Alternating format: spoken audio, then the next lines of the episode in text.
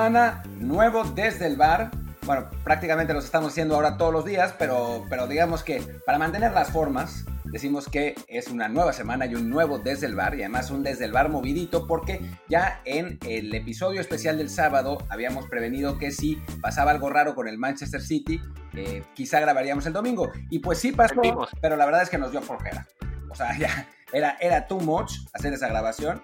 Entonces, eh, pues ya no hicimos, no hicimos nada el domingo, pero hoy que es lunes traemos un episodio totalmente cargado en, Champions, eh, con invitados y con, análisis. Además, está el, asunto del Barcelona, que ya tiene, tiene nuevo técnico, pero todavía no tiene nuevo presidente, sigue siendo el mismo farsante de antes. Y bueno, con, información de Liga MX, un, montón de cosas tenemos. Eh, yo soy Martín del Palacio, por cierto. Y yo soy Luis Herrera y como siempre les doy la bienvenida. Les invito a que se eh, suscriban a este programa en cualquier plataforma en la que estamos, sea Apple Podcast, Google Podcast, Spotify, Stitcher, Himalaya, iBox, Castro, Overcast, The Podcast App, Pocket Cast y muchísimas más. Suscríbanse y así pueden recibir notificaciones cada vez que saquemos un contenido nuevo, ya sea el episodio regular de lunes, miércoles o viernes, o los cada vez más constantes extras que sacamos martes, jueves, en fin de semana, incluso cuando no queremos. Pero bueno, eh, bienvenidos a este programa y también tenemos como dar la bienvenida a un invitado muy especial que ya ha estado con nosotros antes, sobre todo las narraciones que hacemos de partidos europeos. Yacer Corona, Jazz, ¿cómo estás? Muy bien, ¿cómo están? Todo, todo bien aquí desde Barcelona, yo eh, tranquilo, en casa, eh, después de estos muy buenos partidos que tuvimos de, Champions.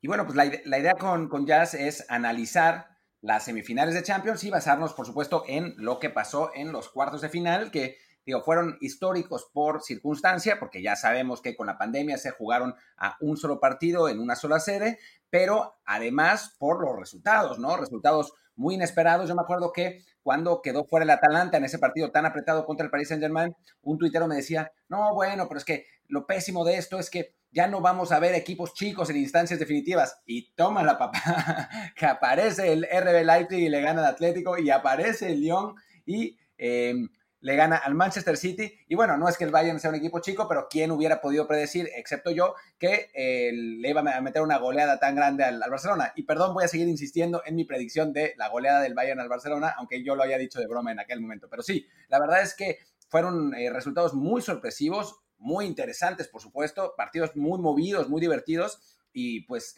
quizás eso sea lo que nos espera eh, para las semifinales. ¿Tú cómo, cómo, lo viste en términos generales, Jazz?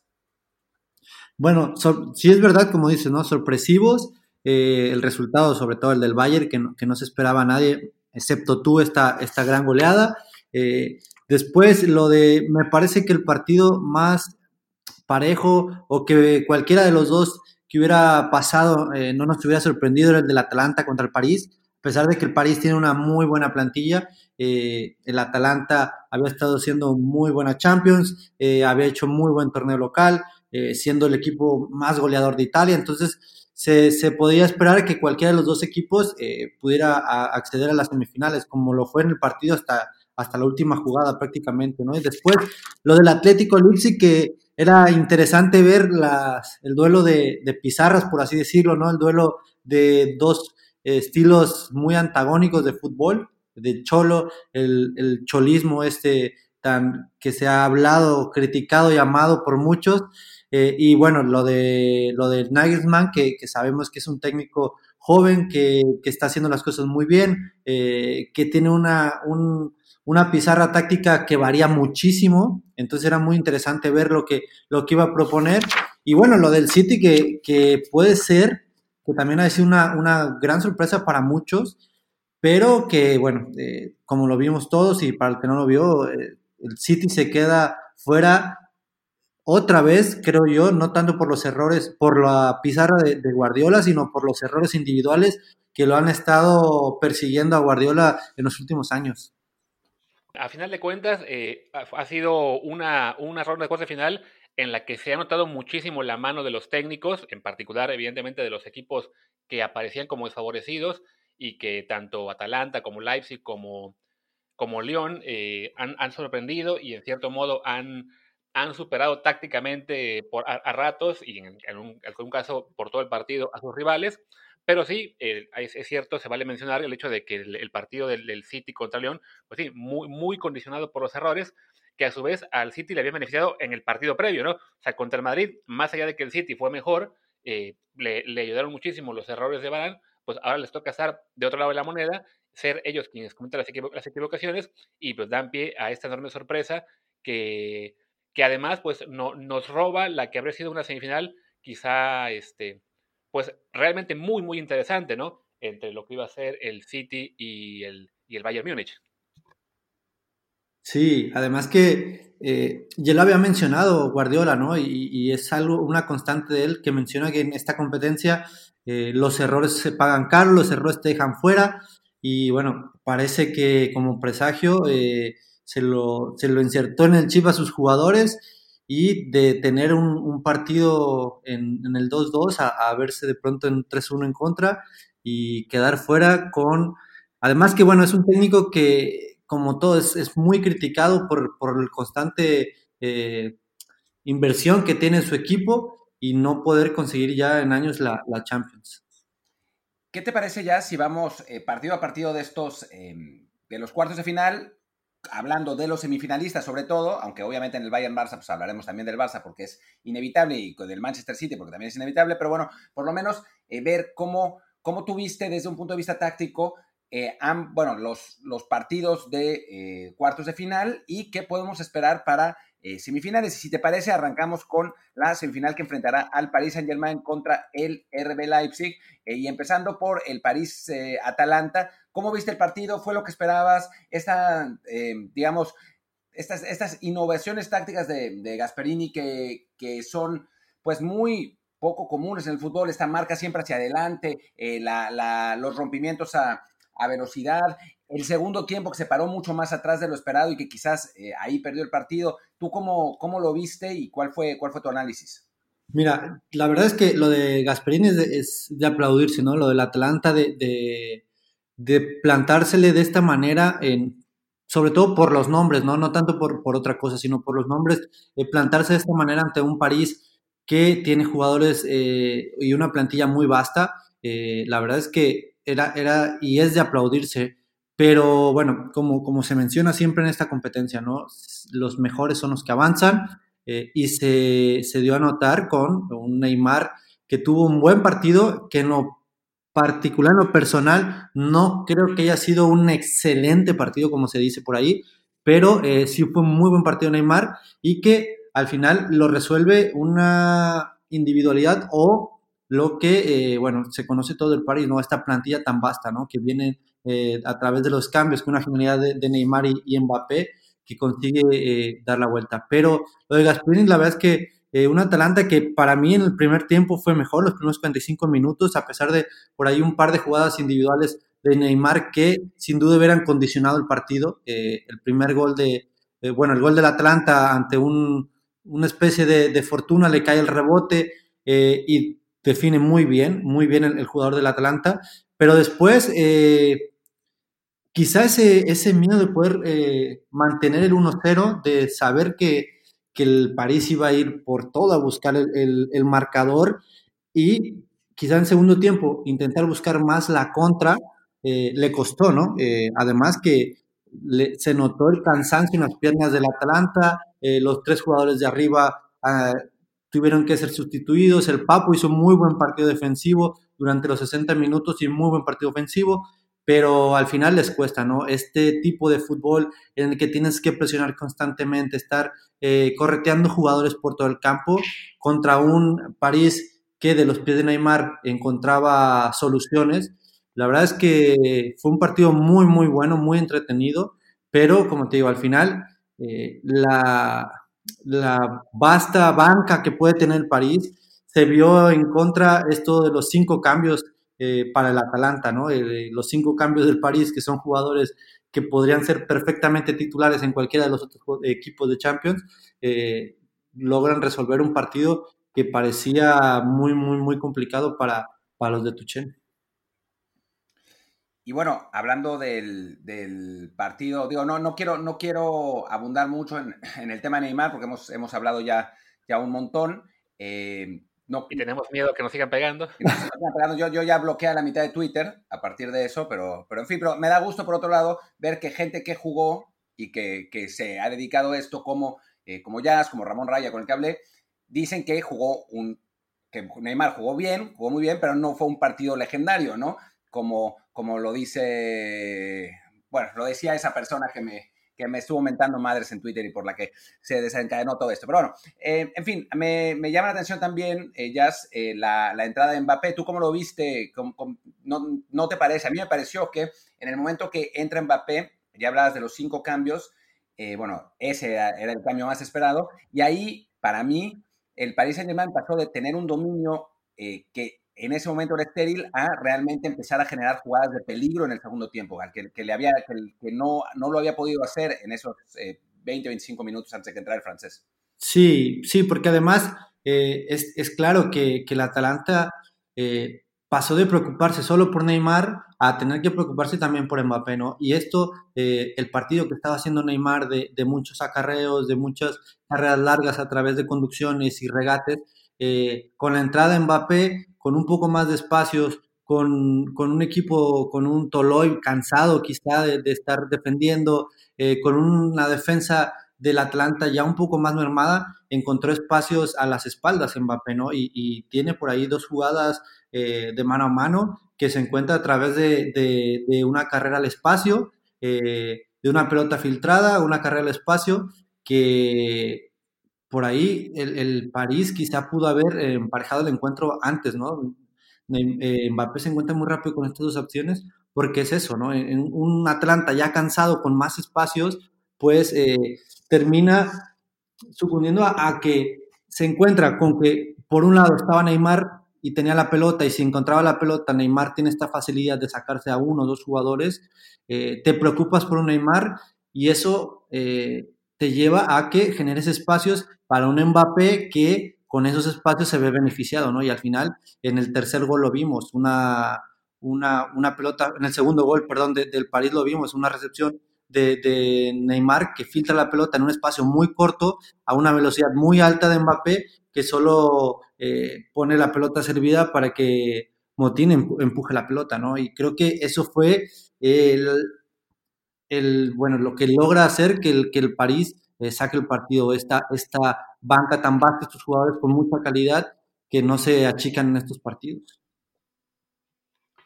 Que además, un detalle que no se ha hablado mucho, que también ahí tuvo mucha suerte el París, es el tema de que los, los, cinco cambios no solamente le fueron a favor al París por tener evidentemente más, más plantilla y, y mejores opciones para, para ocuparlos, sino también la suerte de que la lesión de Keylor Navas ocurriera en un partido como este en el que tienes posibilidad de hacer cinco cambios, porque de hecho en un partido normal, eh, cuando, cuando Navas se lesiona, ya iban tres. O sea, en una situación diferente, el París se hubiera quedado con diez y sin portero, ¿no? Sí, totalmente, totalmente. Y eh, algo que me gustó mucho, por ejemplo, del París es eh, esta posición que optó Neymar de jugar como un falso 9, como un enganche, como un, un 10, que va a ser interesante porque a partir de hoy eh, bueno, en, la semifinal se tendrá que pensar el, el Leipzig qué hacer ante eso, ¿no? Si, si ven a, Neymar jugando por dentro, cómo contrarrestar eso, o si ven a Neymar jugando por fuera, cómo contrarrestar eso, que, que son eh, escenarios distintos y que a partir de ahí eh, Nagelsmann tendrá que actuar de una manera distinta. Bueno, y hablemos, hablemos del partido de Leipzig contra el, contra el Atlético de Madrid, eh, un partido que anticipábamos parejo, ya lo habíamos dicho en, nuestra previa, que no iba a ser fácil para, para los de Simeone. Lo que no esperábamos es no solo que perdieran, sino que seguramente perdieran con justicia, ¿no? Eh, un, partido en el que se jugó al ritmo que el Leipzig propuso, el Atlético lo retomó en el momento que lamentablemente hace el cambio de, John Félix por Héctor Herrera pero después, después de conseguir el empate, otra vez se ve un Atlético que cede la iniciativa y termina ganando el Red Bull con, pues, con justicia, digamos, ¿no? Eh, no sé si tú esperabas así el partido, eh, Jazz, ¿qué, qué, fue lo que te sorprendió? ¿Qué, te llamó la atención?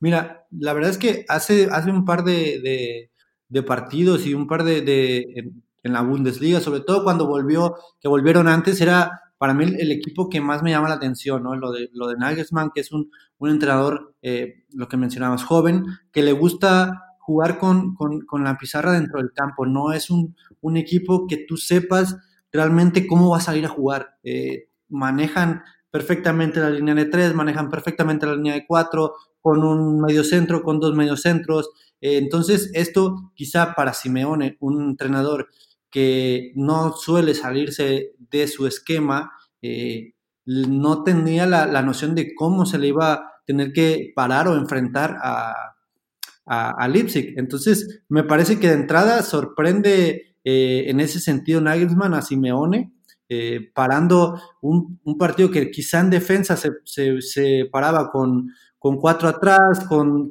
un doble pivote, los tres eh, en especie de enganche con Dani Olmo en medio y el punta, ¿no? Pero en ofensiva te armaba una línea de tres con un solo medio centro, con dos carrileros bien pegados por las bandas, con tres enganches y el punta. Entonces, en ese sentido generaban o intentaban generar mucha superioridad por dentro, pero cuando no había con quién jugar entre líneas, iban rápido por fuera y ahí es donde eh, al Cholo le costó un poco, al Atlético le costó, porque entonces, cuando y, lo vimos en el primer gol de, de que al salir la pelota hacia un costado, se genera un espacio para que llegara Dani Olmo en segunda línea y, pudiera convertir. Y eso le costó mucho a un, a un Atlético que no suele salirse de sus dos líneas de cuatro, de estar bien ordenado, de estar bien plantados, pero claro, cuando tienes jugadores que van por todos lados prácticamente, eh, es complicado poder detenerlos. Pero eh, fue un partido, la verdad, que a mí me gustó mucho porque era eso, también ver a Nagelsmann en un escenario muy importante contra un equipo totalmente antagónico que, es eh, quizá la manera más complicada de, o, la, o, la, mejor manera de contrarrestar el fútbol de Leipzig era la que propuso el Cholo y eh, ver qué podían hacer, ¿no? Entonces, eh, me gustó muchísimo lo que vi Leipzig. Creo que tiene muy buen equipo, muy buenos jugadores y está muy bien dirigido y va a ser una gran semifinal contra el París. Justo eso te quería preguntar, pensando ya en el partido de la semifinal que se va a jugar, si no me equivoco, este, que es este, miércoles, este martes ya, el Leipzig contra PSG. ¿Qué crees que podemos esperar de ese enfrentamiento entre técnicos? ¿qué, ¿Qué variantes esperas de uno o de otro para este partido? O si veremos que jugarán muy parecido a lo que intentaron el partido anterior. Yo, yo, la verdad, espero que, bueno, al final los dos técnicos se conocen, ¿no? Tuchel y Nagelsmann se conocen, eh, se han enfrentado en, Alemania. Yo espero un, un, París eh, muy, muy parecido, quizá con la incorporación ya de Mbappé de inicio, eh, porque es un partido que realmente no puedes permitirte, después de ver lo que, lo que mostró Leipzig, no puedes permitirte dejar a, a Kylian en la banca y, darle los últimos 30 minutos. Yo creo que eh, partirá de, de, inicio con un Neymar igual por dentro, eh, con un Mbappé por fuera y atacando quizá estos espacios, eh, encontrándose en mano a mano si es que el Leipzig decide atacar con esa línea de tres, ¿no? Porque, bueno, eh, con, un, con un Upamecano que está jugando muy bien, que para mí es un central eh, top, eh, otro francés más joven, otro francés más joven, que está para, para, grandes cosas. Va a ser interesantísimo ver ese duelo entre Upamecano contra Mbappé, Neymar, también viendo si se logra meter como un enganche y lanzando Mbappé en carrera en, los espacios que puede generar el Leipzig a la hora de atacar, porque sin duda yo no espero que Leipzig eh, salga a replegarse al, París. Y sobre todo viendo lo que consiguió el Atlanta en los primeros 45 minutos, que fue eh, prácticamente contrarrestar todo el fútbol del París, simplemente ante la individualidad de Neymar. Entonces yo creo que saldrá a presionar, saldrá a quitarle la pelota eh, e intentar hacerle daño lo más rápido posible al París desde, sus, desde su pizarra ofensiva, que Va a ser complicado saber cómo, cómo se va a parar, pero eh, creo que va a seguir con esta variante de, defensivamente jugar con cuatro y en ofensiva poder eh, plantarse con esos tres y los dos bien, bien abiertos para generar una superioridad por dentro contra, contra un país que quizá si le sacas la pelota le va a costar. Bueno, también hay que, hay que recordar que eh, al Paris Saint Germain le faltó Marco Berratti, que es un jugador muy, muy importante, también Ángel Di María, que hubiera, que hubiera sido muy útil, pero bueno, pues le faltó al italiano y parecería, parecería que eh, podría regresar contra, contra el Red Bull, ¿no? Que ese sería una, un, pues una, vuelta importante, sobre todo por el manejo de balón que tiene el italiano y por la, calidad al, determinar los tiempos en el juego, tomando en cuenta la velocidad de sus, de sus jugadores de, ataque. Sí, y ahí es donde eh, el París se ve beneficiado con esto de los cinco cambios, ¿no? Porque, eh, si lo mencionamos, ¿no? En, el partido, en el primer partido, con la entrada de Draxler, con la entrada de Paredes, eh, con la entrada de Mbappé, se volvió muy peligroso. Ahora imagínate, también teniendo a Verratti, también teniendo a Di María eh, en, la banca, esperando minutos, va a ser, creo yo, una de las cosas más importantes para, el París. Eh, poder llevar a la larga el juego o, a los últimos minutos y poder eh, cerrarlo de una manera con, esta oportunidad que puede tener en los cambios. Y un Ipsy que, bueno, me imagino que, que saldrá rápido a intentar abrir el marcador, a intentar de hacer un gol y empezar a manejar el partido a partir de allí, a partir de, tener la pelota, de sacársela lo más posible al, París para evitar estas contras que va a ser interesantísimo verte este, estas contras, estos, estos duelos en campo abierto entre Upamecano y, y Mbappé y Neymar.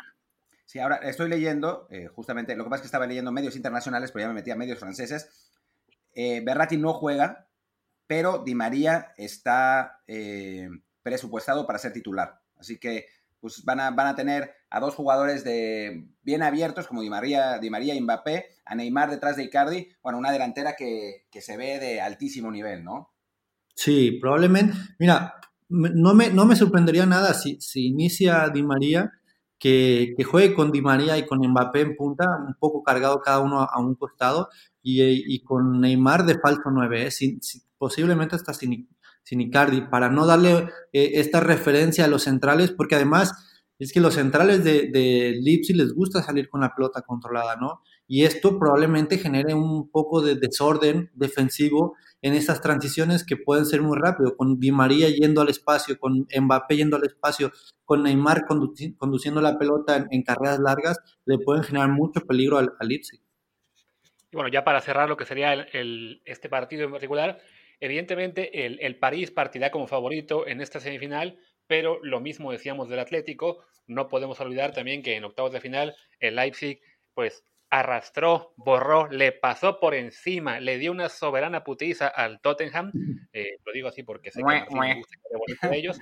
Eh, pero bueno, el Leipzig con todo y la, y la marcha de Timo Werner ha mostrado ser un equipo eh, con muchos recursos, que ha, dio un partidazo el, el que fue el viernes, si no me equivoco, eh, y, finalmente gana merecidamente. No, pero el jueves, fue, el jueves partido. Será favorito para Saint Germain, pero ¿qué tan factible eh, ves una sorpresa en este encuentro? Yo, yo creo que el París parte como favorito por los nombres de jugadores que tiene, pero en, en lo que vimos en, en, el, en, el, partido contra el Atalanta y el partido de Leipzig contra el Atlético, yo en cuanto a equipo voy por el Leipzig, ¿eh? porque creo yo que eh, en este sentido el Leipzig tiene esta, esta facilidad de poder adaptarse y, su equipo maneja mejor esa adaptabilidad ante el rival. Está muy bien trabajado, como lo dices, tiene muy buenos jugadores y tienen esto de ser el equipo, pues quizá el caballo negro, venir de abajo, venir de atrás, eh, ser ante el papel el no favorito y eso les puede dar un, revulsivo, ¿no? Y el París, que en el último partido lo vimos, se vio eh, contrarrestado en, digamos que a nivel táctico, a nivel pizarra, y fue a través de los pies de Neymar que encontró soluciones. Pero si no vemos a un Neymar eh, igual de motivado o igual de, de conectado en el próximo partido, le va a costar al París. Entonces, yo en lo personal eh, apostaría más por el Leipzig, pero claro, bueno, el, París tiene esta, esta ventaja de estas genialidades individuales con Mbappé, con Di María y con, y con Neymar. Ojalá, ojalá, perdón, eh, que te equivoques, Jazz, porque una final alemana sería la cosa más aburrida del mundo, ¿no? ya nos pasó una vez ¿Te imaginas? o sea, ya nos pasó con Bayern Dortmund, ahora Bayern Leipzig, porque además Conocemos cómo funciona Alemania. Va a ganar el Bayern. si, si juega la final contra el Leipzig, le va a ganar 2-1 o 1-0. Ya ese partido apretado que termina ganando el Bayern. Entonces sería muy aburrido. Pero bueno, Eh, ojo, eh, antes de que pasemos al partido, estaba revisando la tabla de, de, Leipzig en la Bundesliga este año, porque bueno, narramos varios partidos, ya estuvo con nosotros, pero no nos tocó desafortunadamente narrar ninguno de Leipzig. Pero bueno, mal que viene este equipo en la Bundesliga, solo perdió cuatro partidos, ninguno fue contra el Bayern, no, no recuerdo en este momento si le ganó alguno o fueron dos empates. Pero bueno, es, es un equipo que de hecho en todo el año solo había perdido en enero contra el Frankfurt y, ya en la penúltima jornada el, juego contra el Dortmund, ¿no? Quizá ese partido contra el Dortmund será un encuentro que, en el París estarán revisando en este momento, eh, pues, de principio a fin para, para ver qué, qué armas tácticas se pueden usar contra este equipo, que sí, ha sido muy, muy sólida temporada, que contra los grandes se ha crecido, a fin de cuentas ha eliminado a Tottenham, eh, ya ha hecho al Atlético, contra el Bayern, digo, no recuerdo ahora mismo los, los marcadores, pero bueno, por lo menos no perdió contra ellos, entonces sí, será sin duda muy interesante este duelo táctico y a ver qué, qué sorpresa nos deja. Ya ven, ya, ya dice que Leipzig puede ser, así que yo tomaría eso como un apuesto en todos sus ahorros a los alemanes. no, no, no. Pero eh, sí que, bueno, también es que me gustaría que, que Leipzig eh, pasara, eh, pero también el París es un equipo divertido y ver a, a Neymar y ver a Mbappé en la final de Champions también sería muy, muy, muy interesante, muy divertido.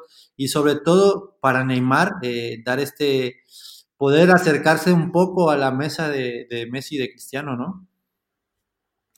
Pues muy bien, eh, vamos, a, vamos entonces a, pasar al siguiente partido, eh, hablando, de, hablando de Messi, que, bueno, no al siguiente partido, al siguiente, la siguiente semifinal, aunque vamos a, a analizar primero la otra el, otro partido de cuartos de final por razones que, entenderán más adelante.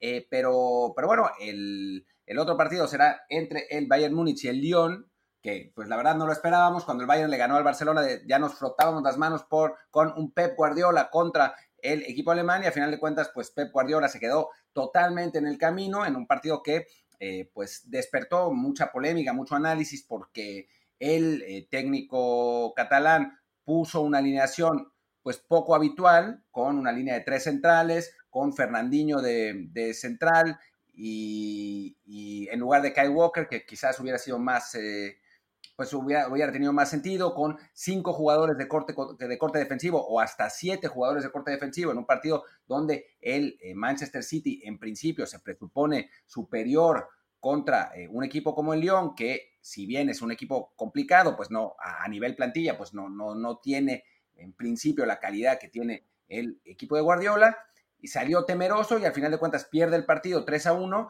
en mucha polémica. El propio Guardiola dice, analizando su, su, partido, dice que le faltaba velocidad en defensa y que por eso planteó el partido como lo planteó. Y bueno, en Inglaterra se armó una controversia enorme porque ha gastado millones y millones y millones y millones de dólares en defensas. Y si dice que no puede tener defensas suficientemente rápidos para contrarrestar al Lyon, que ciertamente es un equipo muy rápido, que contragolpea muy bien, con jugadores jóvenes y físicamente muy potentes, pero aún así el City ha gastado todo eso. Entonces, pues ya, ¿qué, qué más se puede decir de Guardiola? Que una vez más se queda corto en esta idea de eh, llegar a instancias finales en la, en la Champions League, ¿no?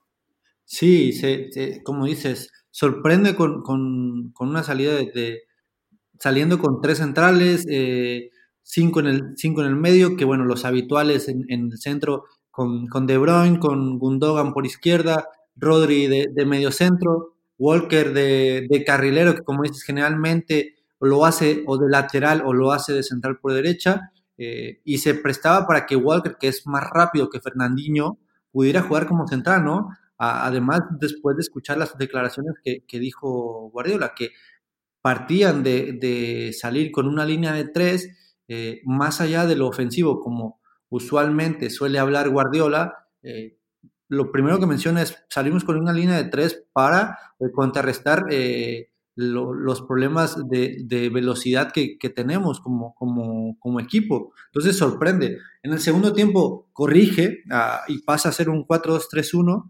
que encuentra un poco eh, las debilidades de León entre líneas con, con De Bruyne eh, plantándose en, este, en estos espacios, en estos intervalos que llamas entre los cuatro eh, entre los cuatro jugadores que tiene a su alrededor, se plantaba bien y podía generar daño, pero bueno, al final eh, el León en su manera de jugar aguantando bien y siendo contundente en, ofensiva, logra llevarse esta eliminatoria que creo yo que sí sorprende mucho, pero también que te deja, para los que vimos el partido, eh, es, complicado ver que, que, tienes una opción tan clara como la de Sterling, tan, tan clara que puede ser una de las fallas más importantes en la carrera de Guardiola y en la historia del Manchester City. Eh, y después que tu portero, que ha sido de lo más constante, de lo más seguro, también falle y te cueste un gol en contra, ¿no? Entonces,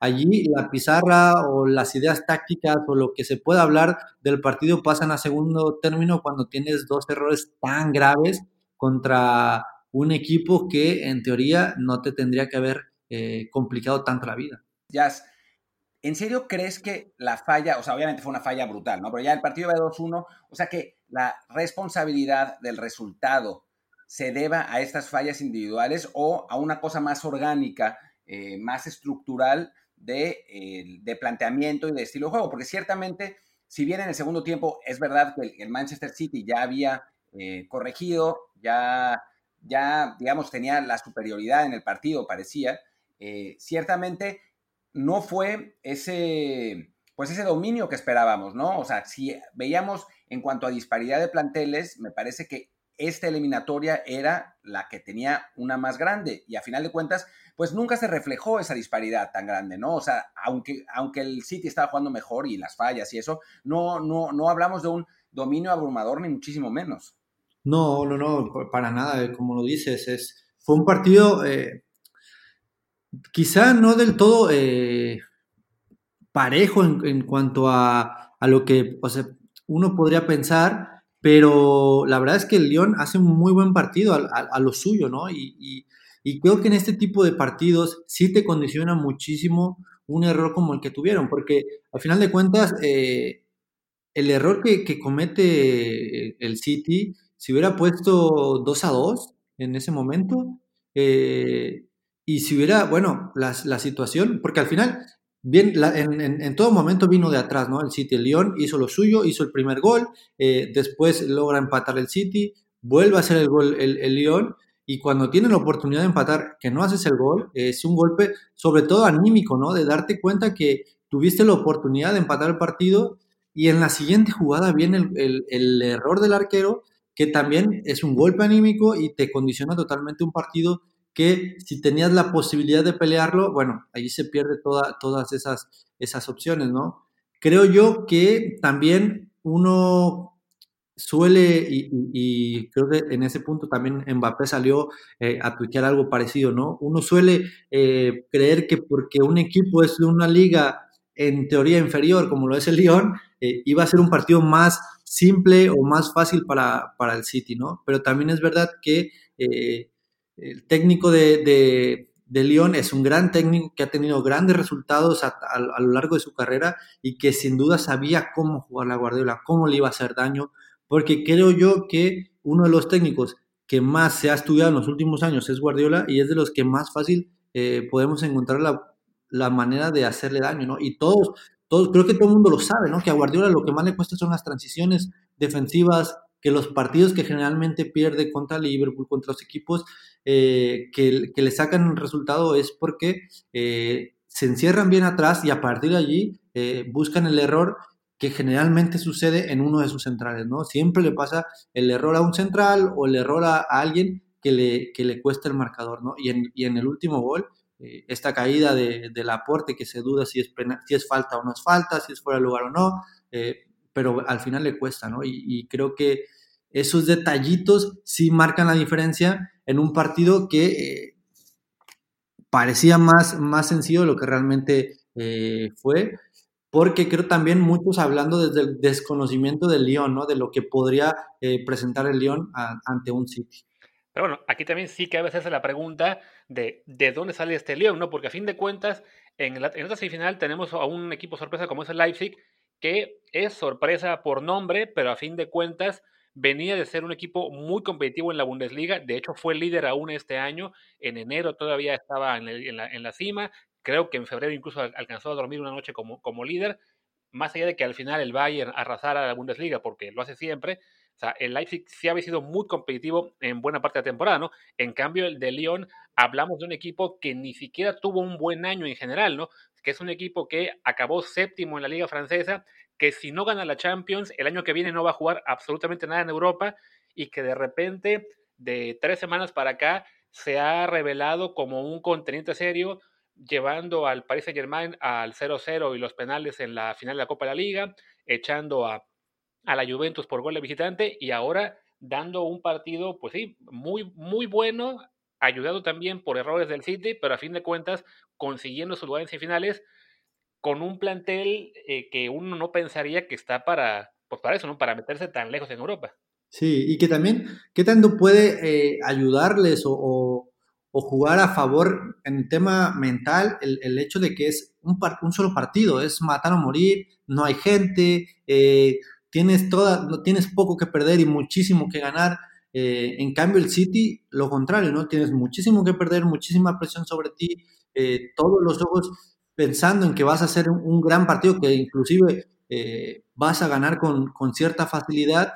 Entonces, el León hace realmente lo suyo, ¿no?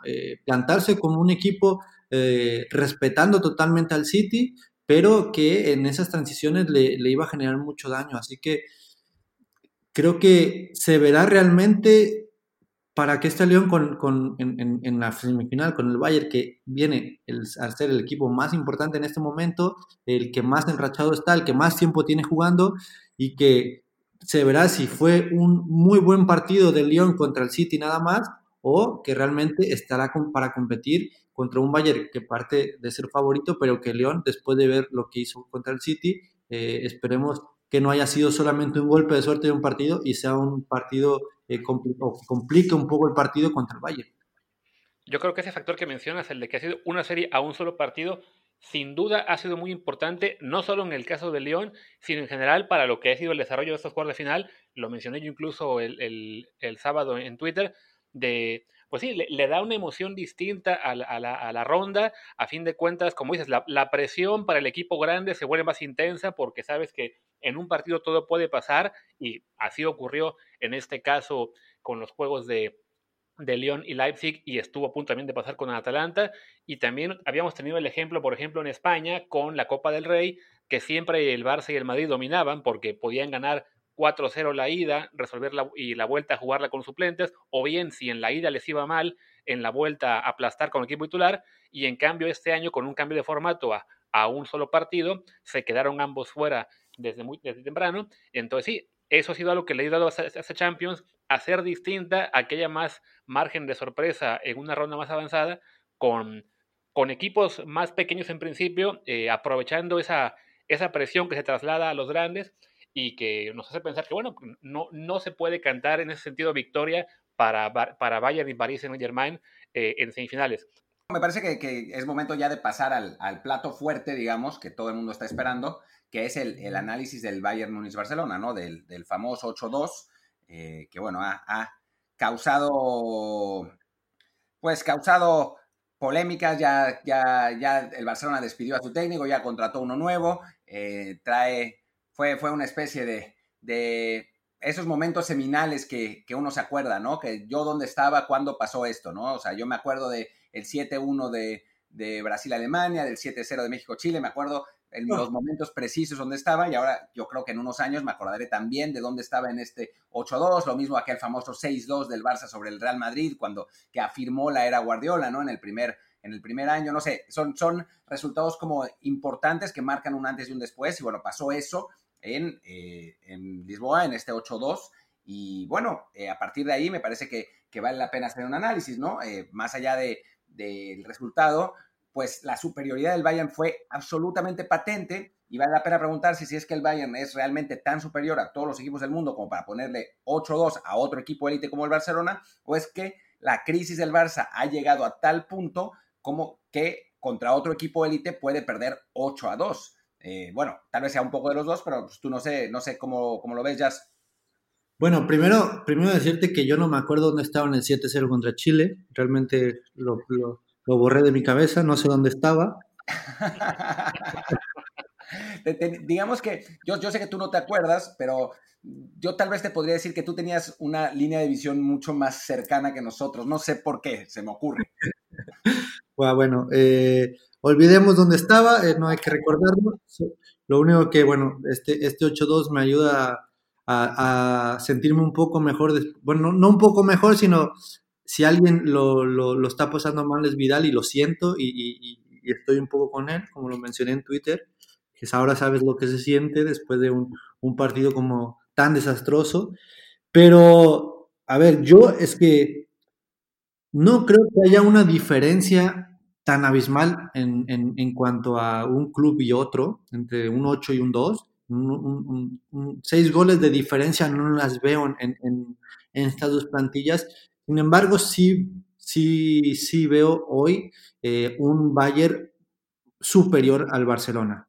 Eh, en plantilla, en, en, en, movilidad, en, físico, en aspecto físico, en jugadores eh, más dinámicos, en jugadores jóvenes, en jugadores con mucha presencia. Los alemanes generalmente son jugadores que no se achican en este tipo de partidos, que saben jugar este tipo de partidos, eh, con un Müller que ha estado en todas las goleadas que puede estar, siempre siendo figura, con un Lewandowski que no deja de, de, sorprender cada día. Y la verdad es que creo que allí el, el Bayern sí es eh, superior en, hoy, si vemos plantillas como tal, son pocos los jugadores quizá del, del, once inicial del Barça eh, que puede, obviamente, quitando a, Messi que está por encima de cualquier otro. Después, eh, Suárez, bueno, creo que Lewandowski pasa por mucho mejor momento que Suárez. en la línea de, de, de medio campo, que está, hizo Vidal, De Jong, Busquets y Sergi Roberto, pues creo que nadie está por encima hoy de Thiago, eh, de Müller, de Goretzka, de Nabri, de Perisic. Y, en la línea de, atrás, bueno, con un Alfonso Davis que está eh, imparable, que puede ser, hoy si dieran el, premio al mejor jugador de la CONCACAF, sin duda lo pelearía con, Raúl Jiménez, con un Kimmich que donde juega lo hace muy bien, y con un Boateng y un Alaba que atrás, pues generalmente son, son jugadores que, suelen cumplir muy bien. Quizá en ese sentido Piqué y Lenglet no fueran eh, tanta la diferencia. Y en, el arco, pues lo mismo, ¿no? Con un Ter Stegen y un Neuer que, bueno, son dos porteros de élite. Entonces, creo que en la plantilla hombre por hombre sí estaba por arriba el Bayern. Después lo que se vio en el partido fue otra cosa, ¿no? O sea, fue superlativo lo que hizo el Bayern. Quizá los primeros 15, 20 minutos el Barça compite, desde donde podía competir. Creo que en este sentido, eh, Quique Setién hizo lo que tenía que hacer y no podía hacer otra cosa porque al final estás dirigiendo al Barcelona. No puedes salir tú como el Barcelona quizá a encerrarte, ¿no? Y seguramente hubiera sido muy criticado si el, si el Barcelona hubiera salido a encerrarse totalmente a, proteger su arco, ¿no? Él hizo con las armas que podía encontrar con, y con lo que podía tener dentro de su plantilla, poder intentar competirle a un Bayern que estaba haciendo muy buen fútbol, que tenía mucho tiempo más eh, practicando el juego, eh, un mes, si no, si no estoy mal, eh, de, ventaja en ese sentido, con más ritmo, pero compitió los primeros 20 minutos. Creo que hubo opciones en los, en los, dos arcos. Suárez tuvo un mano a mano, Messi tira un centro que Busquets no logra conectar y se estrella en el poste. hasta esos momentos el Barça estaba aprovechando las espaldas de Alfonso Davis, que ataca bastante, Kimmich, con, con Semedo y, con Alba, que allí viene el, el, autogol de, de Alaba, ¿no? Ante un centro de una, pelota que viene del Englet a la espalda de, de Kimmich, que gana Alba en velocidad y tira un muy buen centro, que si no la mete Alaba, eh, estaba detrás Suárez para controlar y definir. Entonces, los primeros 20 minutos fueron lo único que le alcanzó al Barça. Después, el Bayern fue una total aplanadora con, con, los dos centrales siempre sacando la pelota desde atrás y un Thiago que eh, se plantó contra su ex equipo de una manera muy, muy importante. Creo que dio eh, en, este partido ese salto de, de, protagonismo, de calidad, de decir, ok, aquí estoy, dejo de ser el Thiago eh, que hacía buenos y malos partidos, sino que hoy contra un equipo importante me echo al equipo al hombro y empiezo a, a partir de allí a generar fútbol. Y bueno, en ofensiva el, el Bayern se, plantaba con sus dos centrales y Thiago y después eh, Kimmich con Davis por fuera, generalmente con esta amplitud, y luego los de adelante, es que es hasta complicado poder decir dónde estaba cada uno, ¿no? En, en los goles del Bayern eh, hay por todos lados. Eh, Goretzka jugando a veces hasta de nueve. En, el gol de Nabri, es el, él es el que, el que está como, como un poste para poder eh, proyectar a Nabri. Eh, Müller llegando en segunda línea, yendo a los costados. Lewandowski atacando los costados. Perisic metiéndole la duda a Semedo y a Sergi Roberto. Entonces, es un Bayern que tiene muchísima movilidad al, al frente eh, con estos cinco jugadores en ofensiva que se suelen mover y ocupar el espacio vacío que deja el compañero. Y eso, bueno, le generó muchísimos, muchísimos problemas al Barcelona, que en ningún momento supo cómo contrarrestarlo, intentando el Barça con Sergi Roberto eh, partiendo de volante por derecha para poder proteger de alguna manera la subida de Semedo pero que bueno, en, piernas le costó mucho a, a, Sergi Roberto y después Semedo que eh, con un duelo individual contra Davis, que no sabía si salir con Perisic o salir a, marcar a, Davis, cuando salía con a, marcar al canadiense le ganaba Lewandowski la espalda o Müller la espalda o el mismo Perisic, entonces eh, en, la, desde la pizarra le, ganó el partido para mí Bayern al, al Barcelona, que también, bueno, eh, se encuentra con fantasmas en la cabeza y se les vio muy desmotivados a partir del segundo gol y sin ganas de poder, de querer hacer algo y contrarrestar este, esta goleada histórica. Y bueno, si de por sí hablábamos en el caso del París-Atalanta de la diferencia que había en los banquillos, en, este caso, increíblemente, haciendo el Barcelona, pero en el Barça-Bayern, la diferencia en el banquillo era brutal, ¿no? Con un Bayern Múnich que se dio el lujo de usar de, de cambio a Coman, a Coutinho, este, Lucas Hernández y, de paso sin dejar sin jugar a un jugador, por ejemplo, como Javi Martínez, y en cambio un Barcelona que tenía en el banquillo a cinco jugadores del Barça B, sin contar a Fati y a Ricky Puch, que oficialmente también son parte del equipo cantera. Entonces ahí sí, la, la, la cantidad de opciones que había en cada uno era sencillamente muy dispar para hacer supuestamente el partido entre los dos grandes candidatos por, por ser históricamente los únicos que habían sido campeones de la Champions.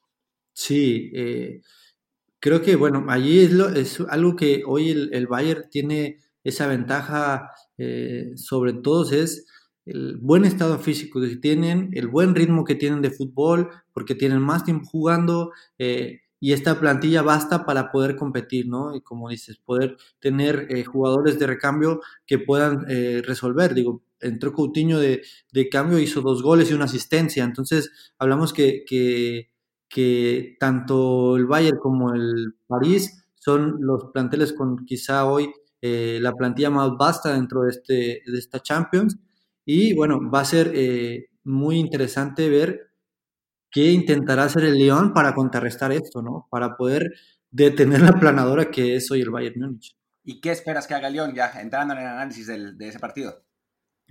Yo, mira, yo creo que, que lo que intentará va a ser lo mismo que hizo con el City, replegar y esperar que, al, a, los espacios, porque al final el Bayern es un equipo que busca hacer gol, sea como sea, ¿eh? o sea, se terminaba defendiendo en ocasiones con solamente los dos centrales y un, y un medio centro, que si bien eh, Thiago ha añadido esta característica a su juego que no la tenía, que es el de defender, el de correr, el de meter, el de quitar un poco más y recuperar más pelotas, eh, son los únicos tres jugadores que se podrían quedar a defender, porque Kim, lo vimos en el, en el, gol de Kimmich, es un gol de una asistencia de un lateral al otro en el área del Barcelona. Entonces estamos hablando que es un equipo que va a buscar ofender eh, todo el tiempo. Pero la diferencia es que eh, el Barcelona no tenía estos jugadores para hacer unas contras tan rápidas que las contras que generó fueron a través de, los, de sus propios laterales el Barcelona. Y en cambio, el, León sí tiene estos jugadores en ofensiva, como lo mostró contra el, contra el City, que pueden eh, hacer carreras largas, que pueden buscar una pelota al espacio y generarle daño al, al Bayern. Pero también es cierto que el Bayern pues es un equipo que no va a dejar de atacar, que no deja de presionar, que ante la pérdida siempre intenta recuperar rápido la pelota para hacer mucho daño y que eso, bueno, le va a generar muchos peligros al León. Pero creo que el León eh, la única, digamos, eh, arma que podría utilizar es que le, le hizo muy buen partido al City, al City Guardiola, y que en ese sentido eh, será un golpe anímico para poder ganarle al Bayern en, este, en este momento. Sí, en el caso del, del Lyon, eh, perdón, del París contra Leipzig, decías que sí puede haber una sorpresa del, del, Leipzig porque es un equipo muy trabajado, porque está jugando muy bien, lo que decíamos de que en la Bundesliga sí fue muy competitivo. ¿Crees que haya la, no la misma, pero bueno, posibilidad de sorpresa en este partido entre Lyon y, y Bayern, porque yo la verdad es que yo no la veo. No, no, la verdad es que no la, la veo. Después de lo que vi el Bayern, no, no veo. Obviamente es fútbol y como lo hablamos, ¿no? Es a un, a un solo partido, eh, un gol te puede condicionar muchas cosas, un error, una pelota parada, pero en el trámite del partido, eh, digamos, sin sorpresas, yo creo que no. Eh, si, si el León es capaz de sacar el resultado y ganar esta eliminatoria, va a ser a través de alguna sorpresa, alguna pelota para algún error del Bayern, pero si el partido es, eh, digamos que un partido normal, entre comillas, que nunca lo son en la Champions y, menos en semifinales y menos a un partido único, eh, creo que el Bayern avanzará sin problemas. Perfecto. Y ahora, bueno, eh, ya que hablamos del Bayern, evidentemente no podemos dejar de hablar también del Barcelona, de todo lo que pasó. Así que para eso vamos a tener a otro invitado que se une en este momento a la mesa, que Martín lo va a presentar. Pues se trata nada más y nada menos que de Daniel Reyes, el corresponsal de Marca Claro en Holanda. Y se preguntarán por qué en Holanda, que viene al caso esta vez. No, no hay ningún mexicano que haya eh, que haya sido traspasado un club holandés o no, no, no se volvió a lesionar a alguno de los mexicanos ahí, que bueno, normalmente eh, ha pasado en los, últimos tiempos. No, no, no.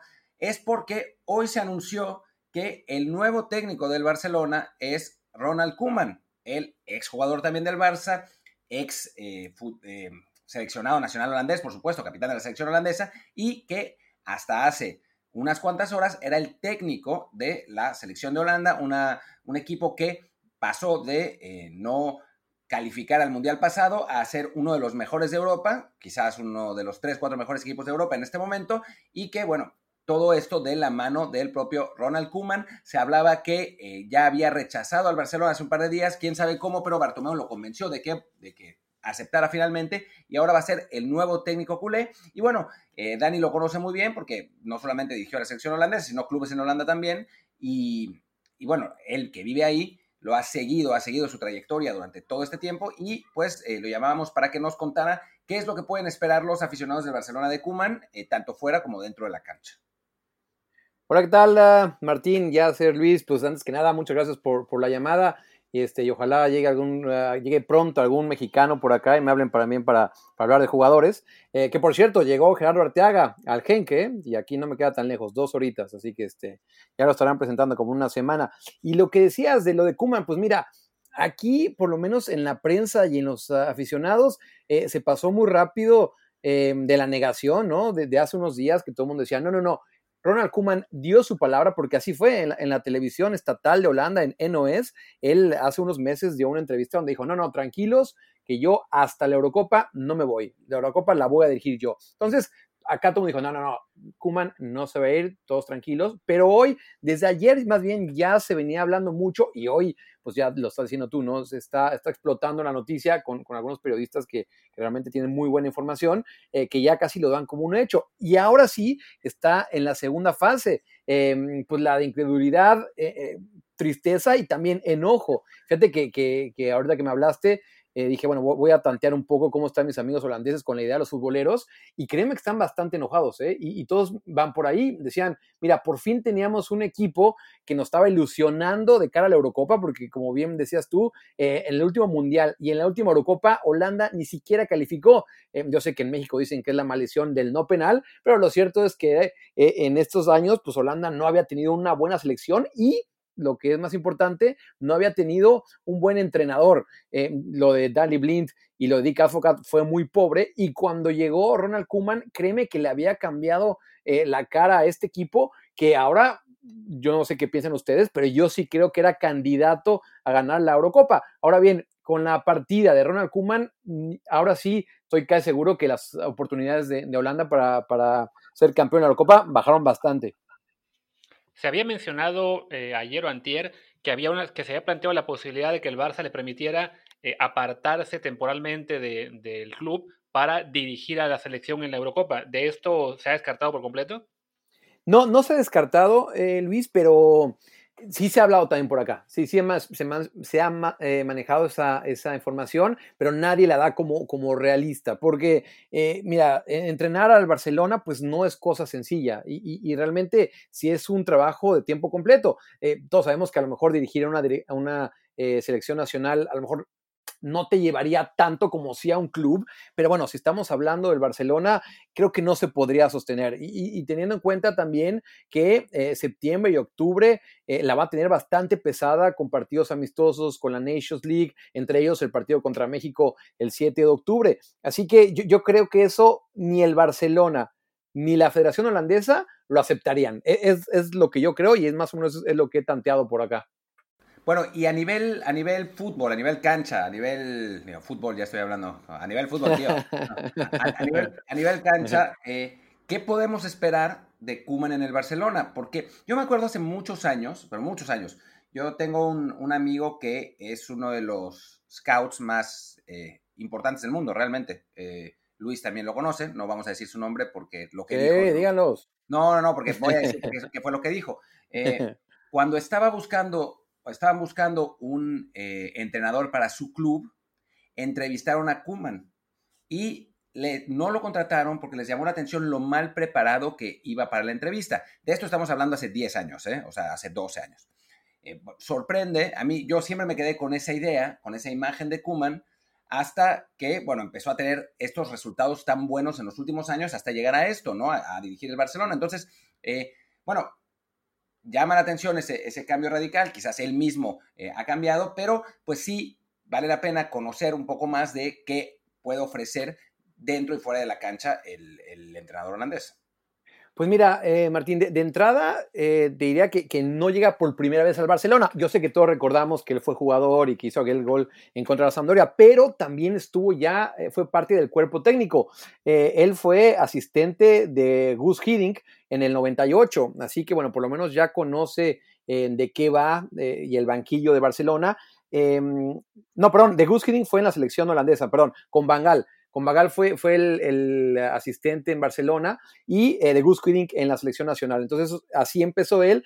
Y después, lo, que tú decías a nivel fútbol, yo creo que, que donde ha cambiado más y, en estos eh, años que lleva como entrenador, Mira, yo, sé que, a veces no se le da tanto crédito, o a algunas personas no se le da tanto crédito a la forma de, manejarse con los jugadores. Creo que ahí ha cambiado mucho eh, Ronald Koeman. En sus inicios, lo que reportaban acá, eh, aquí al primer equipo eh, que agarró en Holanda fue al Vitesse y después se fue al Ajax. Bueno, lo que se decían de esos años es que era muy autoritario y buscaba mucho la confrontación y que si no, no estabas de acuerdo con él, pues te tenías que marchar, no había, no había vuelta de hoja. Y eso eh, le creó bastantes problemas eh, en un club tan grande como el Ajax. Eh, después tuvo un breve periodo por el Benfica y después fue al PSV.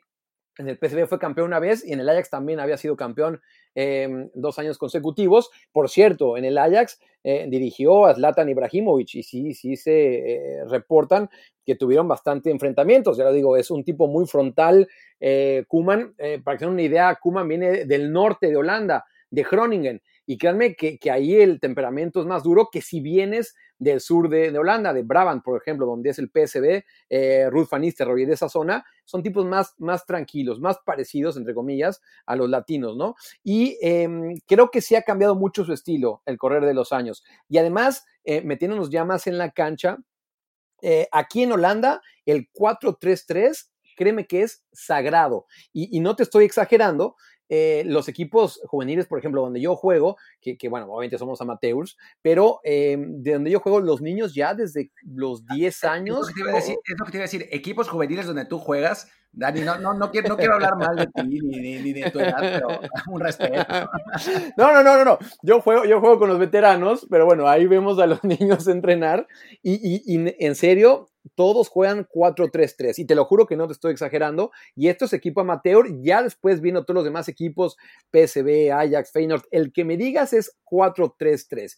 Y lo mismo jugaba la selección holandesa, es decir, em, todos tenían muy claro que así se debería jugar. Cuando llegó Ronald Koeman, eh, le cambió la cara, dijo, no, no, no, yo no voy a jugar 4-3-3. Sí ha estado eh, adaptando los equipos. Generalmente a él lo que más le gusta jugar es un 4-2-3-1. Mira, claro que ahora Holanda tiene otro tipo de jugadores y por fin ya se ve una generación em, con, eh, con, jugadores realmente top mundial. Si recuerdas hace unos seis años, pues bueno, salvo Robben en ese, en ese Inter en que se fue esa, esa generación de Van der Bart, Snyder, Robben, todos ellos, pues ya no hubo nadie más en equipos top mundiales. Ahora sí lo estás viendo con Frankie de Jong, eh, con Matthijs de Ligt, obviamente, con, uh, con Virgil van Dijk, y, creo que eso es la parte más fuerte de Holanda, la, defensa central, aunque en la media cancha, eh, con Wijnaldum, eh, lo repito, con Frankie Young, creo que, que, le está dando mayor resultado. El problema, y por eso es lo que se dice que juega aquí 2-3-1, que no hay un centro delantero que realmente eh, marque la referencia holandés, me refiero, ¿no? Estuvo probando eh, con Memphis Depay en esa posición como centro delantero, con Luke de Jong, que por cierto ahorita está eh, muy de moda, y hasta Ryan Babel. Yo sé que se nos escucha que Ryan Babel es más viejo que yo y eso ya es decir, pero bueno, también estuvo en este proceso Ryan Babel, así que esa por ahora es su, su, su esquema, el 4-2-3-1. Daniel, había visto, de hecho, lo que habías dicho de, que es muy autoritario, un, par de videos de él eh, hablando de este Barcelona, eh, mencionando a, los, a las, digamos, vacas sagradas del Barça, diciendo que se tienen que ir, tal cual, en un video que está circulando en Twitter que decía, es que Piqué ya está viejo, es que Busquets ya está viejo, es que Suárez ya está viejo. Eh, ¿Crees tú que si llega Coman al Barcelona, aplique, digamos, de alguna manera lo que hizo Guardiola en su momento cuando se deshizo de las figuras de, aquel Barcelona? Hola, ¿qué tal, Yacer? Antes que nada, me da mucho gusto hablar contigo. Mira, yo, creo que esa es una de las cosas que, a los directivos del Barcelona, bueno, ustedes viven por allá, entonces tienen mejor esa información, pero yo sí creo que es algo que sí les llamó la atención o que buscaban, alguien que, pueda llegar y decirle, como tú dices, a Piqué, ¿sabes qué, Piqué? Vámonos, eh, digo, no sé si se lo vaya a decir a Messi, no sé si sea lo mejor eh, que se vaya a Messi, es otro tema, pero sí creo y estoy convencido de que sí lo va a hacer. Si él piensa que hay un jugador que ya no tiene ni presente ni futuro en el Barcelona, no le va a temblar la mano. Y mira, y es muy de los holandeses. Em, recordamos también cómo le fue a, a Van Gaal en el Barcelona. Y aparte, eh, repito, él, él, fue asistente de Van Gaal, aunque después, cuando Van Gaal era el director deportivo del Ajax y Ronald Koeman el entrenador, tuvieron muchos problemas. Em, pero bueno, ya creo que ahorita ya son amigos otra vez.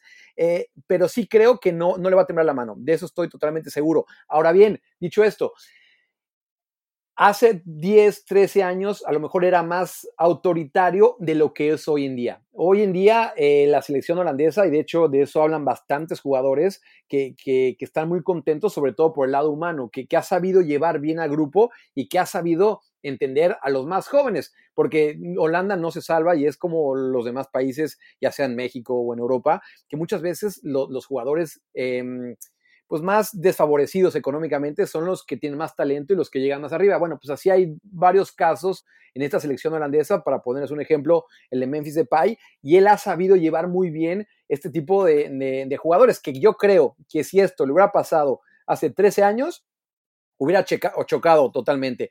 Así que, mm, lo que quiero, tu pregunta, lo que quiero llegar es que no le va a temblar la mano, pero sí ha cambiado y yo creo que tampoco va, a buscar el, enfrentamiento eh, directo.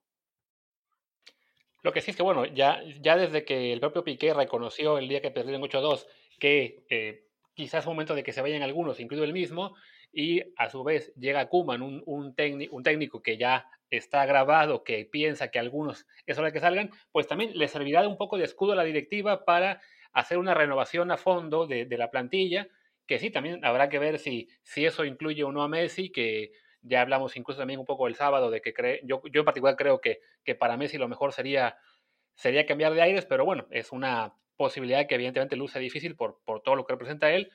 Pero sí, bueno, sí podemos esperar que haya bastantes salidas en el Barcelona. Hoy mismo se hablaba de que Luis Suárez podría volver al Ajax, donde sí. de joven. Pero bueno, de otro lado, evidentemente se tendrá que pensar en qué jugadores tendrá que que, llevar eh, Kuman, eh, la directiva, al Barcelona para ese nuevo proyecto. Y pues donde uno pensaría primero en fijarse sería a esos jugadores que está dirigiendo en Holanda, que quizá, y además por la, por la tradición del Barcelona de contar con jugadores holandeses, pues, ¿qué, qué elementos te, te, llamarían la atención de inmediato, así, a primera, a primera vista, que estén luciendo con la selección desde que llegó Kuman, que podrían convertirse, por tanto, en objetivos del Barcelona? Y que sean realistas, o sea, no, no hablemos de, de no sé, de, ahora se me, no, no, no quiero decir nadie eh, porque iba a decir Frankie de Jong y ya está ahí. que sean realistas, alguien a quien pueda, que, pueda contratar, que no, que no haya que pagar eh, de like. Sí, una, sí, sí, no, no, entiendo, entiendo perfecto. Mira, em, pues yo creo que el caso que les acaban de mencionar es el de Memphis Depay. Eh, no le fue bien en el Manchester United, ahora en el Lyon creo que sí la está rompiendo, tuvo una lesión bastante grave y afortunadamente para él em, pudo regresar para ese partido contra la Juve y ahora este, le fue bastante bien em, contra, contra el Bayern Múnich, aunque no fue la estrella, pero bueno, creo que eh, esa podría ser, porque hay otro tema, le queda un año de contrato en el Lyon, entonces, em, y no ha eh, firmado una extensión de contrato, así que yo creo que si llegan con una oferta relativamente eh, normal, no creo que sea tan caro para salir, ¿no? Em, mira, hay dos o tres casos que creo que a lo mejor no tienen tanto nombre de superestrellas, pero que han sido claves tanto en la selección holandesa para Kuman como para los equipos donde juegan. Y te menciono el caso eh, de Martin de Roon, que en la Roma pues ha sido pieza fundamental y en este equipo eh, holandés haciendo pareja con Frenkie de Jong en la media cancha, mira, esa es la mejor pareja que se ha visto en mucho tiempo en esta selección. Y teniendo en cuenta, mira, me cuesta mucho decirlo porque a mí me gusta mucho el nivel de Busquets. Creo que por ahí podría ir uno de los candidatos. Es decir, no te costaría tanto dinero y ya está comprobado que se entiende bastante bien con Frankie de Jong, sobre todo teniendo en cuenta que Frankie de Jong es una apuesta a futuro. Em, curiosamente, cuando no ha estado Busquets, pues es cuando mejor ha jugado Frankie de Jong. Así que bueno, por ahí podría ser. Em, mira, así de una, te podría decir a lo mejor eh, lateral derecho Denzel Dumfries del PSB, tampoco sería tan caro y fue titular casi todo el tiempo con, con Ronald Kuman. Y mira, pensando en los jóvenes, podría ser, ser Calvin Stengs. No sé si esté ya preparado para Barcelona, sería un, salto muy grande eh, moverse del AZ Alkmaar al Barcelona, pero créeme que tiene un futuro tremendo este jugador. Yo creo que le haría falta primero dar un paso a un equipo eh, de mediana calidad, es decir, eh, se hablaba mucho de la Real Sociedad, creo, creo que eso le vendría bien, pero, pero, en el futuro sí le veo eh, madera para estar en el Barcelona a Kelvin Stengs, así que apúnselo bastante bien. Qué bueno, quizá hacer una presión rápida que de Ron está en Atalanta, no en Roma, ¿no? Perdón, perdón, dije Roma, no, en Atalanta. En el Atalanta. Van a caer con los cuchillos. sí, no, no, en Atalanta, en Atalanta. Que bueno, estuvo, estuvo en la Champions League, perdona. Sí, en el, eh, y en la Champions League. Y por cierto, en Twitter, síganlo en Twitter porque siempre postea fotos bastante graciosas después de sus partidos. Y, y es, es, un jugador bastante diferente, ¿eh? Maneja un coche eléctrico, eh, está muy eh, metido en cosas ecológicas, así que síganlo. Y sí, perdón, si dije Roma, me disculpo, es Atalanta. Sí, porque aquí la, la, la espada está más desenvainada que nunca. así que... Oye, entonces... El caso que mencionaste de Depay, había que destacar para la gente, porque bueno, es un nombre que seguramente a muchos les suena y pensarán que es un veterano, porque sí, ya tiene de ese, de ese fichaje que tuvo con el United, pero en realidad apenas tiene 26 años, ¿no? Entonces sí, está en, en la edad clave para, para brillar y aprovechar quizá una segunda gran oportunidad en, en un club grande. Oye, que, que, el tema de Depay, si quieren ya luego lo analizan en, en, este, en, este, en este podcast algún otro día, fue muy interesante porque sus representantes para el paso del Manchester United al siguiente equipo contrataron a, una em, agencia que se dedica a analizar datos, eh, me parece que es eh, CSI, eh, em, y, a base de datos analizaron de las ofertas que tenía cuál equipo iba a resultar mejor para sus características de juego y por eso se fue a Lyon. Así que bueno, se los dejo ahí para otro. Y, algo que me había quedado hace ratito con, la, entrada de Ronald Koeman y para presentarlo, mira, Em, creo que también es alguien muy práctico y no se casa con absolutamente nada. Les voy a poner el ejemplo. Aquí en Holanda jugó y no solo jugó, dirigió a los equipos eh, rivales por excelencia, es decir, eh, jugó en el Ajax, en el Feyenoord y en el PSB y lo mismo como entrenador, dirigió a los tres y, obviamente eso quiere decir que, mm, que no se casa con alguna idea, ¿no? No es de esos eh, románticos que dicen, no, yo, yo solo soy del Ajax y nunca jugaría para el Feyenoord, que ese realmente es el clásico. Pues no, eh, Ronald Koeman no es de estos y es bastante práctico. De esto a que, a que dirigía al Real Madrid, ahí sí no me atrevo a decirlo, pero por lo menos en Holanda no le ha templado el pulso, ¿eh?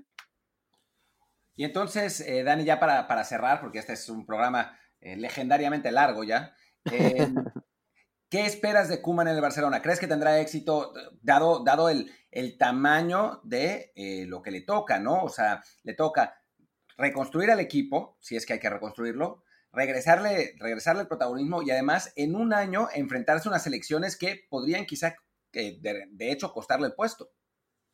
Mira, yo sinceramente tengo mis dudas. Aquí en Holanda le ha ido bien. Eh, en Ajax fue campeón, en PSV fue campeón, en el AZ eh, lo estaba haciendo bien eh, y después se fue al Feyenoord donde tampoco le fue extremadamente bien, pero lo hizo decente porque el Feyenoord desafortunadamente en los últimos años pues no es lo mismo que, que antes. En el extranjero, en el Benfica no le fue bien, en el Valencia pero para nada le fue bien. En el Southampton ahí sí hizo una buena eh, campaña, más bien buenas campañas. Hay que decir que también eh, muchas veces él se llevaba de asistente a su hermano. Edwin Kuman, que de hecho es más grande, también fue jugador y, también dirigió a varios equipos importantes en Holanda, entre ellos al Feyenoord. Pues bueno, eh, en sus etapas más em, exitosas, por ejemplo, con el Southampton, Edwin Kuman era su asistente. Ya después no lo acompañó al Everton y en el Everton no le fue tampoco bien. No fue un desastre, pero no le fue bien en el Everton. Y en la selección holandesa había agarrado otra vez em, pues eh, la ruta del éxito. Creo que, es muy destacado lo que ha hecho con Holanda.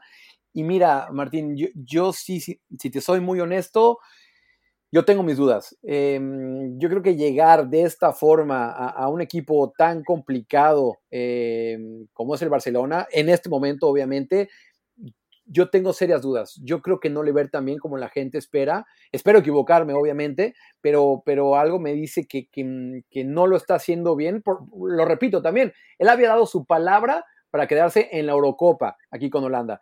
Y eso la afición holandesa tampoco está muy contenta y nunca se lo van a perdonar. Y como tú dices, llegas allá, luego va a haber elecciones, em, con ese vestuario hecho un polvorín. Mira, em, me gustaría ser más optimista, pero yo no auguro buenas cosas. El, pasado sábado que hablamos con Ignacio Oliva, corresponsal de Barcelona, eh, él nos comentaba que él cree que el siguiente técnico sería un básicamente un técnico puente de hasta la llegada de Xavi con la siguiente directiva, sea cual sea, entonces, sí, digamos que es un reto muy, muy complicado para, para Kuman en, Barcelona. Está lo que menciona también Daniel, de que en el extranjero no le ha ido eh, tan bien quizá como de Holanda, aunque sí el matiz de que con el Valencia ganó una Copa del Rey, más allá de que en la liga los números fueron este, relativamente pobres. Está viendo que en el Southampton le dieron tres veces el premio manager del mes y ese es, eso es lo mejor que tiene en su palmarés como director técnico de clubes en la última década. Entonces sí, es, es complicado el momento para, para llegar al Barcelona y su, su trayectoria reciente, al menos en clubes, tampoco es para, para dar saltos de alegría y creer de que ah, él va a ser la solución. para los fans de Ojalá que lo sea, pero sí es, es muy complicado en este momento para llegar y, y dar resultados, sobre todo con la, con la revolución que podemos esperar en esa plantilla. No, y un Southampton en el que estaba Kuman y después llegó Pochettino. Sí, pero, y, pero fíjate que, que, de ese equipo eh, la verdad es que, tuvo buenos jugadores. El caso de Tadic, que ahora ya está otra vez en, eh, Holanda, en el Ajax. Eh, Graciano Pele, este italiano que ahora está en China, que, es, creo que hasta hace unos años era el mejor, uno de los mejores pagados del mundo. Pero, pero sí, yo, yo tengo mis dudas en el extranjero. Y en ese Southampton, lo repito, tenía a su hermano, que esa es una gran dupla. No sé, honestamente, si se lo va a llevar también este, a a Barcelona. Y, nada más como dato les dejo esto porque es gracioso. Eh, Ronald Kuman tiene un hijo eh, que él es portero y juega en la segunda división en el Top Os, uno de los peores equipos de la segunda división, pero bueno, ahí está, está su hijo y muchas veces estaba él en la tribuna eh, viendo jugar a, su hijo en el Top Os. Pues muy bien, muy bien. Muchísimas gracias.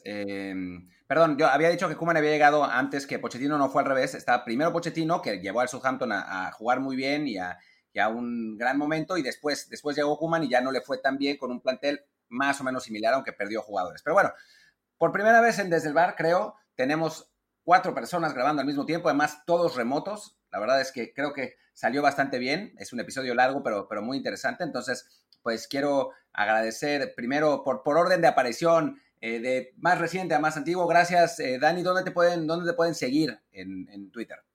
En Twitter estoy como Barracudo, con, con B de bueno, ¿eh? no B de burro. Barracudo, ahí me pueden encontrar.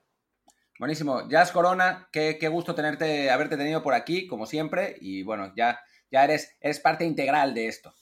Encantado, como siempre, ya saben, aquí voy a andar. ¿Cómo es, cómo es tu Twitter? Jazz Corona, Y-A-W-S Corona.